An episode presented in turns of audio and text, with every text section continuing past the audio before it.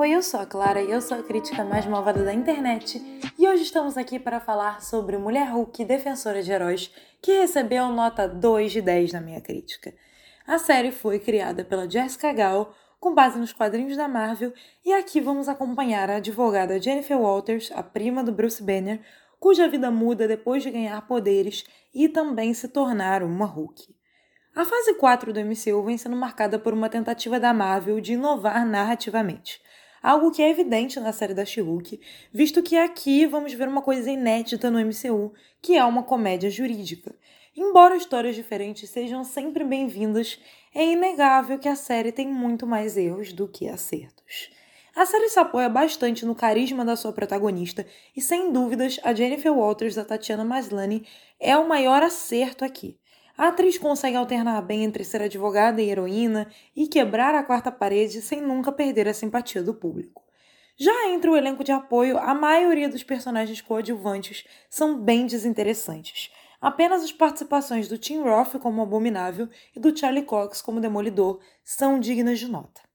E a série tem uma proposta de ser mais leve e despretensiosa. Em alguns episódios eu diria que ela até consegue fazer isso bem, com destaque especial para o episódio 8, que é o meu preferido da temporada, mas ela falha muito mais do que acerta. O humor do MCU não costuma ser particularmente bom, mas nessa série ele é ainda mais vergonhoso e sem graça do que de costume. Sem contar que episódios inteiros são desnecessários e não contribuem para a narrativa.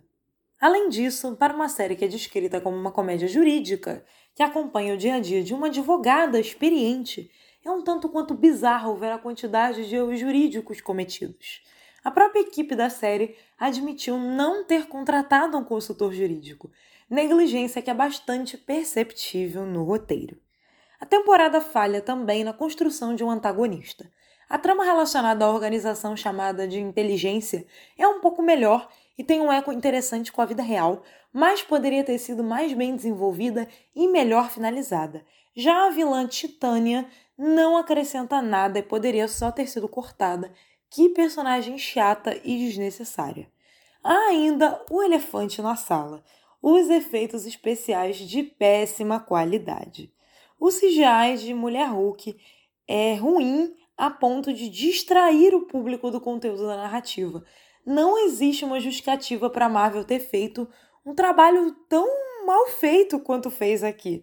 Simplesmente não tem explicação e não tem desculpa. Então, finalizando, Mulher Hulk, defensora de heróis, acerta muito apenas na escalação da sua protagonista. A série pode até distrair, mas é um exemplo de como o MCU está em queda por priorizar a quantidade de produções ao invés da qualidade.